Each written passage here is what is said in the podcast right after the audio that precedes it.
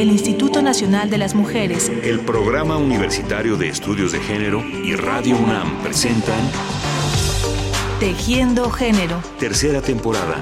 Porque solo a través de la equidad podremos construir una sociedad más, justa.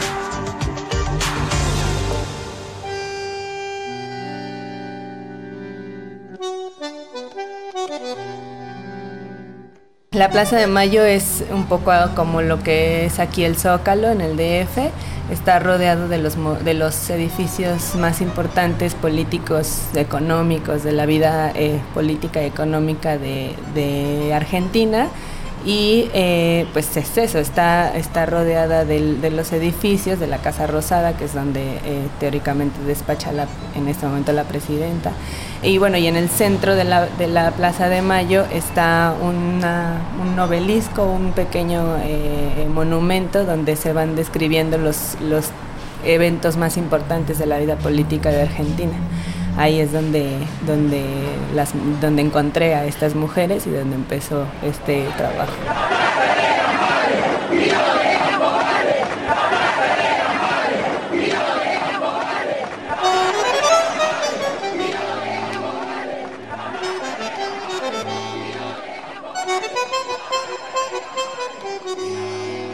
Contra el silencio, contra el abuso, contra la injusticia contra la desaparición. Contra el silencio, contra el olvido. Contra el silencio, contra el olvido.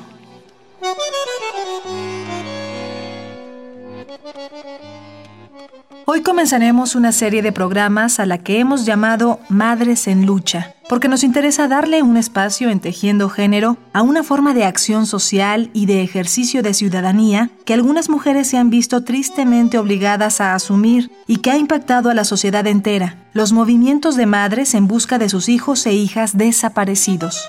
Y vamos a comenzar hoy hablando de un movimiento emblemático, el de las Madres de la Plaza de Mayo en Argentina, del que platicaremos con la investigadora Violeta Zarco.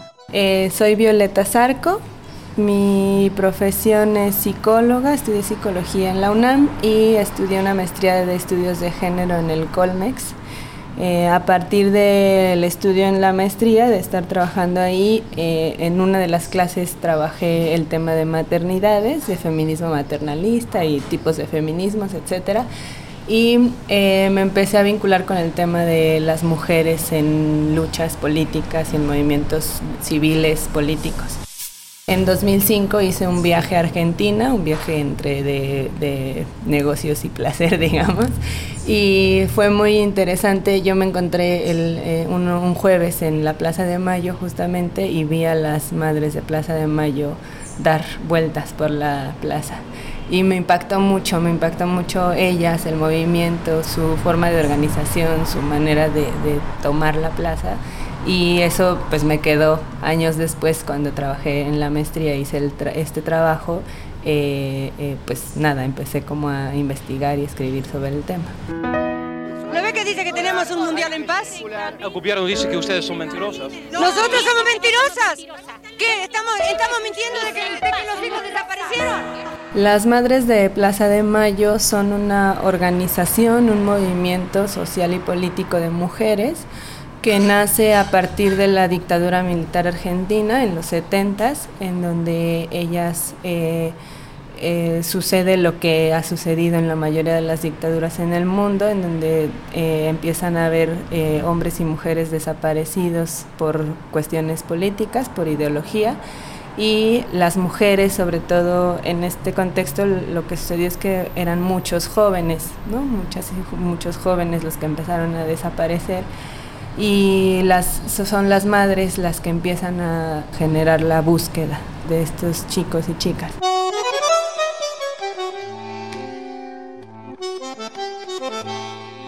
La dictadura militar en Argentina es uno de los momentos más dolorosos de la historia reciente en América Latina se abre con el golpe militar de marzo de 1976, que estuvo seguido de una brutal represión contra las voces críticas, contra la conciencia social. Una de las formas más violentas y crueles de esta represión fue la desaparición forzada de personas, entre ellas gran cantidad de mujeres y hombres jóvenes. Esto partió la vida de muchas familias, de muchas madres, que comenzaron a buscar infructuosamente, de oficina en oficina, a alguien que les diera respuesta, a alguien que se hiciera responsable frente al atropello. Solo encontraron silencio y cinismo. Es muy simbólico el hecho de saber que las que el primer eh, organización, la primera forma de organización de ellas es eh, encontrándose en una iglesia ellas se encuentran en, la iglesia rezando por sus hijos e hijas desaparecidas y de pronto empiezan a pensar que esto no es no es eh, productivo, es decir, que necesitan hacer más, ¿no? Y que solo, solo uniéndose van a poder eh, hacer más para encontrar a sus hijos y a sus hijas. Y entonces es que empiezan a organizarse para empezar a exigir al, al Estado a que busque a sus hijos y se los devuelva.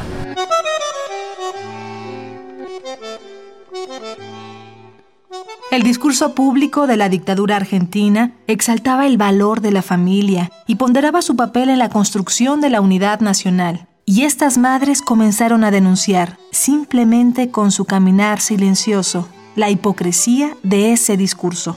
Lo que sucedió fue que eh, la dictadura militar generaba un discurso justamente familista, el discurso era eh, rescatemos los valores de la familia argentina, rescatemos el, estar este, eh, unidos, en tener eh, paz, el tener, ¿no? Y, esa, toda esa necesidad, digamos, de paz, de unión, de, solidaridad entre la sociedad argentina, la dictadura, el gobierno dictador lo centraba en la familia.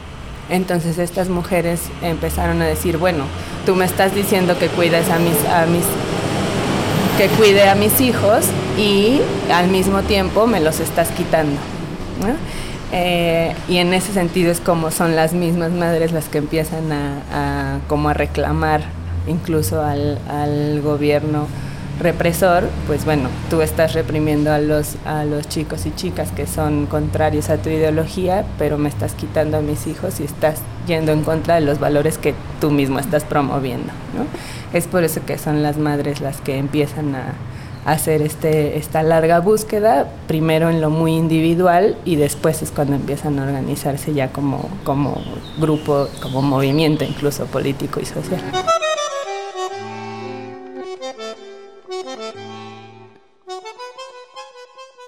Las madres comenzaron a reunirse desde 1977 todos los jueves en la Plaza de Mayo de Buenos Aires. Sacaron de los cajones los viejos pañales de algodón de sus hijos, se cubrieron con ellos la cabeza y marcharon alrededor del obelisco central de la plaza portando fotos de sus desaparecidos. El pañuelo que usan no es un pañuelo, es un pañal de sus hijos.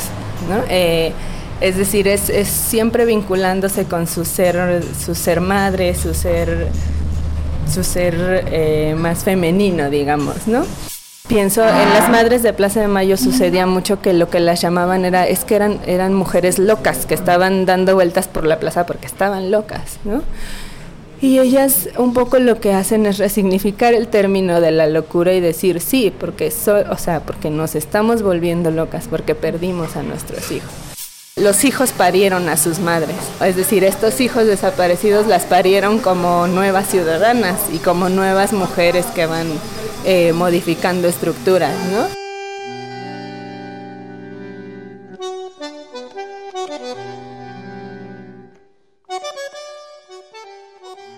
La historia del movimiento de las Madres de la Plaza de Mayo es larga y está llena de momentos difíciles y desesperanzadores. A más de su profundo dolor, debieron enfrentar nuevas desapariciones, entre ellas las de tres de las madres fundadoras en diciembre de 1977, pero la entereza de todas ellas y la fuerza moral de su causa hicieron mella en el cinismo de la dictadura y poco a poco fueron ganando respeto, credibilidad y espacios internacionales. Sí se, van erigiendo como líderes sociales, ¿no? Eh, Azucena Villaflor, que fue la fundadora, primera, primera fundadora, fue desaparecida dentro del movimiento, pero las que le fueron siguiendo, sobre todo Eve de Bonafín y algunas otras, eh, se convirtieron en líderes sociales, realmente líderes sociales, ¿no? Lo, que, lo cual en los tiempos y en los contextos nuestros es casi imposible el hecho de que una mujer sea líder de un movimiento social, civil, político es, es muy difícil, ¿no? los contextos eh, patriarcales de nuestra sociedad siguen siendo muy difíciles para las mujeres romper y además eh, lo que se va lo que va sucediendo en nuestros países es que las mujeres que se vinculan con el poder público y político se vinculan desde, desde esquemas muy masculinizados, ¿no? Eh, y estas mujeres era todo lo contrario, ¿no? Era elevar digamos, toda la identidad eh, considerada o construida como femenina hacia el poder político.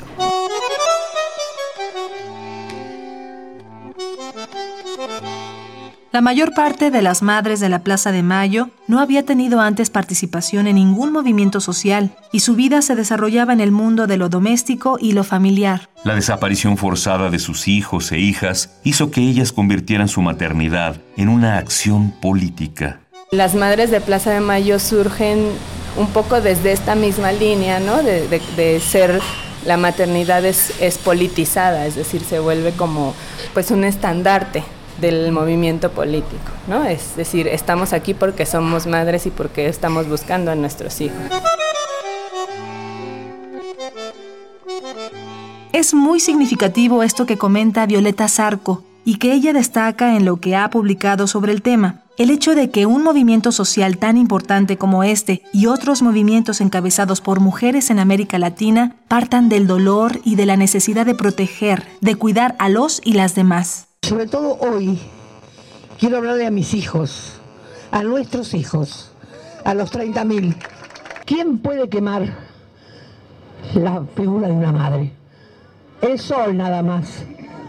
A veces ni el sol tan fuerte de esta plaza en la que hemos marchado años y años al rayo del sol, calentando nuestros pies, pudo quemar. Ni el fuego, ni el fuego de la pasión, el fuego de la pasión con la que peleamos, ese fuego interno, esa pasión que nos consume, que nos da fuerza para seguir luchando. Ellas se han dado cuenta de, la, importancia de transformar el dolor en ciudadanía. Eso, eso es una, un hito importante en los movimientos de mujeres en Latinoamérica. Lo que va pasando es que surgen del dolor, de un dolor y de una impotencia frente a un Estado represor y este dolor se ha transformado en ciudadanía, es un, pilar para la ciudadanización de estas mujeres. ¿no? En ese sentido, a mí me parece, eh, digamos ya analíticamente, es, es, una cosa muy importante, pues eh, simbólicamente es muy importante pensar que, que las mujeres estamos surgiendo de, un, de, una, de unos sucesos dolorosos, ¿no? Es muy grave también pensarlo así, porque quiere decir que en la ciudad, las sociedades latinoamericanas estamos sumidas en el dolor y que somos las mujeres por una cuestión también de, un, de una construcción de tu rol de género que vas también eh, absorbiendo ese dolor y eres la que puedes hacer algo al respecto, ¿no?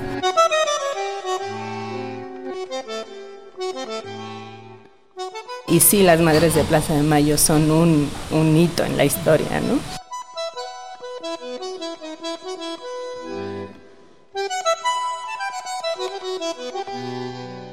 Frente a sociedades que no quieren ver lo evidente, que buscan ocultarse a sí mismas las verdades más dolorosas, un movimiento como el de las Madres de la Plaza de Mayo impacta y transforma. Me parece que impacta en el sentido en que se logra visibilizar eh, es decir, tocando, tocando en las fibras más profundas justamente del dolor, del desamparo que se puede sentir el perder a un hijo o a una hija, ¿no?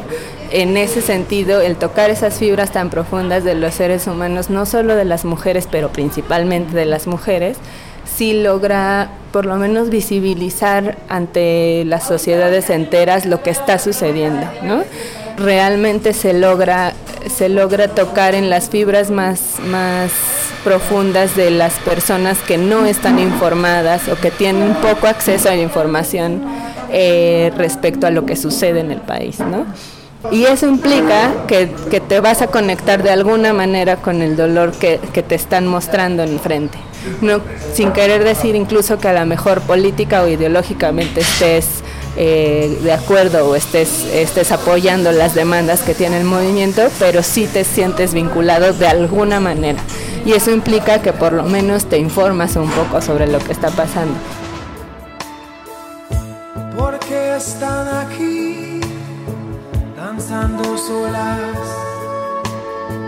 Porque hay tristeza en sus miradas. Las madres de la Plaza de Mayo no se han conformado y en su inconformidad reside la fuerza de su perseverancia. Se convirtieron en la voz de muchos y muchas, buscaron a sus hijos e hijas, casi siempre infructuosamente, han insistido en encontrar a los nietos perdidos y su movimiento ha cobrado tanta legitimidad que ahora tienen una universidad, una emisora de radio, un espacio cultural y siguen marchando y hablando en la plaza todos los jueves por la tarde. Para mí fue como, como dar cuenta de que un grupo de mujeres puede sobrevivir ¿no? No solo, no solo sobrevivieron como movimiento, además el cambio de justamente la caída de la dictadura y, la transición hacia la democracia, sino además lograron eh, ir modificando ya sus, sus, sus sus peticiones y, sus demandas de, otra manera, ¿no? Es decir, se fueron organizando también ya para no solo seguir buscando a sus hijos e hijas que siguen en calidad de desaparecidos, sino también eh, empezaron también ya a buscar a los nietos que nacieron en cautiverio o empezaron ya también a eh, sumarse a otros movimientos políticos ni no solo argentinos, sino incluso latinoamericanos, ¿no? Ha sido, pues, eso, se han, se han erigido como un movimiento social y político latinoamericano muy importante y eso, eso me parece impactante. Muchas gracias a la doctora Violeta Zarco maestra en estudios de género por el Colegio de México y especialista en el tema de mujeres y luchas políticas, por compartir con nosotros sus palabras y sus reflexiones. Y a ustedes, amigas y amigos, muchas gracias por su atención. Les esperamos mañana. Me parece que es muy interesante eh, tener, tener una lograr eh, vislumbrar cómo los movimientos de mujeres a lo largo de la historia, sobre todo en Latinoamérica, van van cambiando, ¿no? Y van, van exigiendo eh, van haciendo exigencias distintas hacia, hacia el Estado. Me parece que las madres de Plaza de Mayo son, son un inicio importante, pero justamente son eso, son un inicio. Y en ese sentido, el digamos, la construcción de nosotras como mujeres en, en el ámbito público, como ciudadanas, etcétera, ah, debemos mucho, creo, como latinoamericanas a, este movimiento. Me parece que eso es muy importante también reconocerlo en ellas, ¿no?